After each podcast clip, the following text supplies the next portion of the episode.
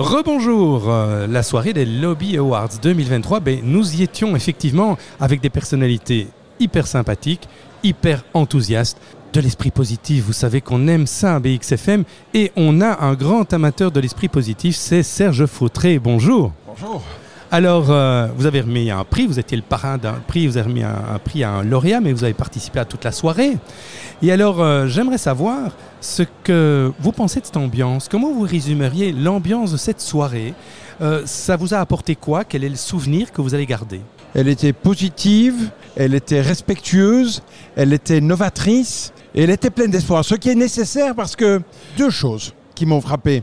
Bon, n'oubliez pas, on est plutôt dans un monde où on dit euh, on consomme trop, il faut de la décroissance, ou sinon notre terre va mourir. Un certain nombre de personnes se sont exprimées sur, avec un esprit positif et avec l'espoir qu'en réalité, la décroissance ne soit pas nécessaire et que l'on puisse supporter la recherche, que l'on puisse avoir des idées, que l'on puisse faire peut-être autrement, mais pas nécessairement en se coupant un bras. Et c'est même le premier message qui est positif. Le deuxième message, c'est fabuleux parce qu'on est aussi dans une situation, une société de jeunisme. Je dis, le jeune qui manifeste, c'est mieux que le vieux qui manifeste. Eh bien ici, on a eu un manifestant extraordinaire. On a eu un manifestant pour la paix. Je vais mal épeler son nom, M. monsieur Gronowski.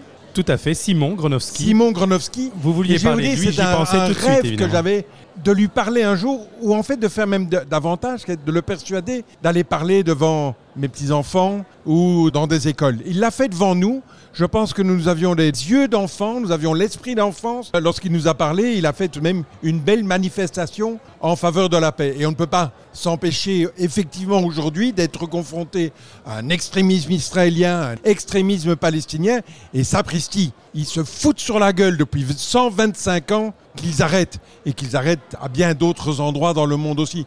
Et donc on a eu un message d'espoir, on a une manifestation d'espoir. Tout à fait. Et quand on sait que Simon Gronowski, en plus, a- est un rescapé des camps de la guerre euh, 40-45 et qu'il a cette euh, clairvoyance, cette volonté de paix, cette volonté d'amitié entre les peuples, ça, c'est vraiment un message hyper fort. Il faut le faire intervenir dans je ne sais quelle tribu, je ne sais où, euh, et il faut l'enregistrer. Parce que un jour, peut-être malheureusement proche, il ne sera plus là. Et donc son témoignage ne sera plus là. On ne peut pas perdre son témoignage. Tout à fait. C'est tout à Euh, fait la et même on peut mettre euh, sur ce qu'il a dit d'autres noms, d'autres pays. Ces messages sont forts parce qu'ils sont, ils viennent d'une bouche qui a probablement tout vu. Hein, euh, Donc, Serge.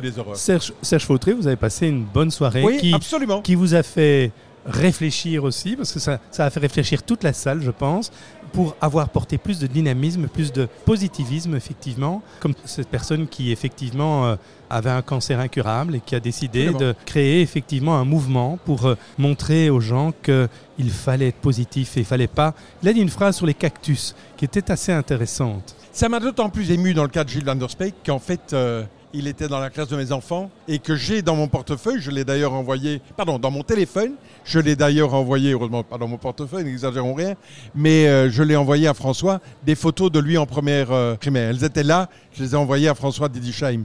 L'autre élément sur lequel je voulais insister, j'ai j'ai fait un petit appel tout de même à... Oui. C'est pas parce qu'on est un magazine francophone qu'on ne doit pas faire. On a mis à l'honneur un certain nombre de Belges qui me semblaient plutôt être à l'origine d'expressions flamandes que d'expressions francophones. Et alors, ayons également un lobby award pour le flamand de l'année. Enfin, ou le, Tout, tout à le fait. flamand, l'habitant de Flandre de l'année. il y a une catégorie wallonne, catégorie Absolument. bruxelloise, pourquoi pas flamande. Bah, si, voilà, on veut, c'est si, une- on, si on veut si on veut parler de paix, euh, c'est le moment, quoi. Mais on sait que Serge Fautré aime proposer des choses, innover, et voilà, c'est une suggestion, je crois que d'ailleurs François Didichem a apprécié et euh, appliquera d'après moi l'année prochaine. Euh, merci beaucoup Serge Fautré, à très bientôt, Merci. et euh, ben, partons euh, avec de l'espoir quand on entend ça. Absolument.